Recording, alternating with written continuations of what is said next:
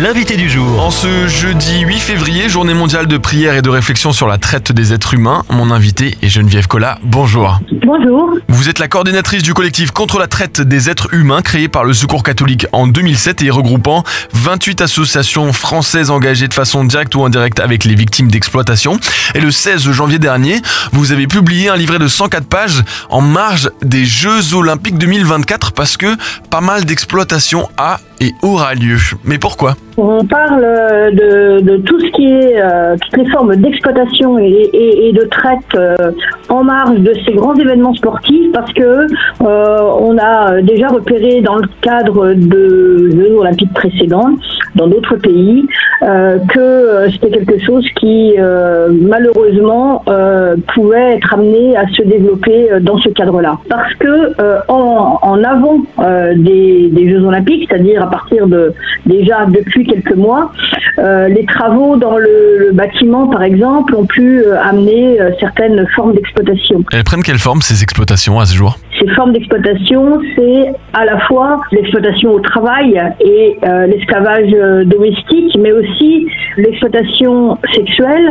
le, la contrainte à commettre des délits, ou bien encore euh, l'obligation à mendier. Donc ce sont toutes ces facettes de l'exploitation que nous avons voulu mettre en, valeur pour prévenir et pour euh, aider à, traiter correctement euh, ce sujet le jour des Jeux Olympiques venus. Parmi ces personnes qui sont exploitées, c'est qui en général? Est-ce que c'est des, des, des, Français avec nationalité française? Est-ce que ce sont plutôt des, des sans-papiers?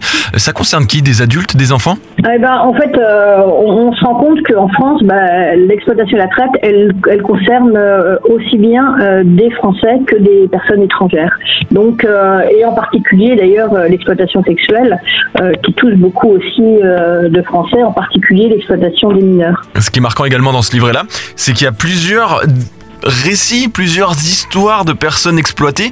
Est-ce que vous pouvez peut-être en, sélectionner une, un, un, récit qui vous a particulièrement marqué? Je vais partir sur un exemple peut-être dans, dans, ceux qui sont les moins connus et les moins repérés, euh, c'est-à-dire la contrainte à commettre des délits. C'est-à-dire que des, des, des, personnes, souvent des enfants, mais parfois aussi des adultes, et particulièrement des, des adultes euh, porteurs de handicap, euh, sont euh, forcés à euh, voler ou forcés à dealer ou forcés finalement à commettre un délit ou un crime.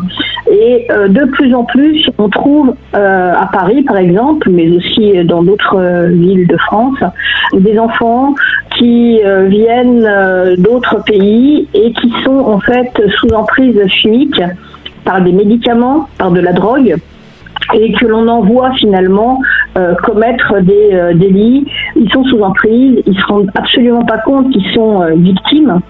Et on a l'histoire ainsi de, de Malik qui dit que voilà pour solder ses, ses comptes par rapport aux personnes qui l'ont pris sous emprise, il doit vendre du hashish.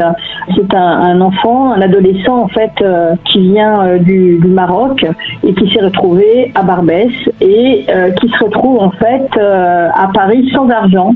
Alors pourquoi on les exploite eux? Bah Parce qu'en en fait, euh, ce sont euh, des enfants, ils sont vulnérables, ils sont faciles finalement à attraper et ils rapportent beaucoup d'argent. Place à la suite aux perspectives et à la sensibilisation. Alors comment faire pour réussir à profiter de cet événement festif tout en ne participant pas à, ces différentes formes d'exploitation, Geneviève? Ce qu'on veut, c'est surtout c'est sensibiliser pour que tout se passe bien. C'est-à-dire que nous, on voudrait tous que les Jeux Olympiques, ce soit la fête, mais que ce soit la fête pour tous. Et donc, euh, par rapport à ça, il faut d'une part sensibiliser le grand public, mais aussi euh, former toutes les personnes qui peuvent être en contact avec des victimes.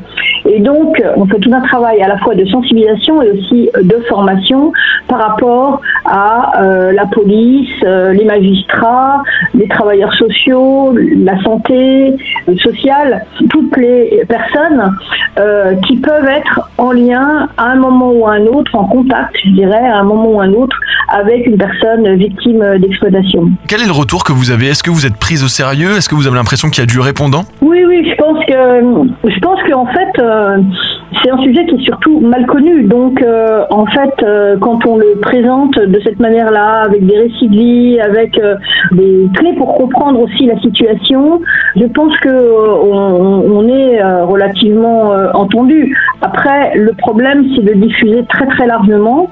Voilà, nous on est 28 associations, euh, donc euh, des associations qui sont très différentes, qui interviennent auprès d'enfants, de jeunes, d'adultes, de personnes handicapées, de personnes valides, euh, de tous les âges, de toutes les nationalités.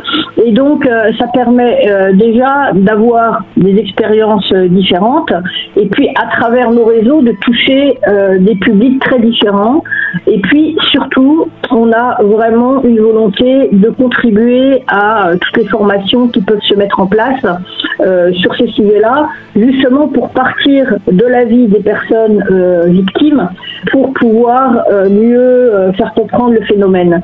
On travaille aussi euh, tout en travaillant sur cette sensibilisation actuellement, sur euh, le fait de euh, voir comment ben, des lieux vont être mis en place par les, préfectures dans les lieux où il y aura des activités des Jeux Olympiques pour pouvoir accueillir ces victimes et voir comment faire pour améliorer aussi l'ensemble du sujet de la lutte contre la traite des êtres humains en France, un plan national de lutte contre l'exploitation et la traite des êtres humains a été présenté par euh, trois ministres euh, en décembre 2023. Il nous semble que dans le cadre de ce plan, bah, les Jeux olympiques sont un des euh, points qui, sont euh, listés euh, comme un point d'attention particulier et tout doit donc être fait pour pouvoir à la fois sensibiliser et être prêt à accompagner les victimes. Et pour retrouver ce livret accessible en français, en anglais et en langage adapté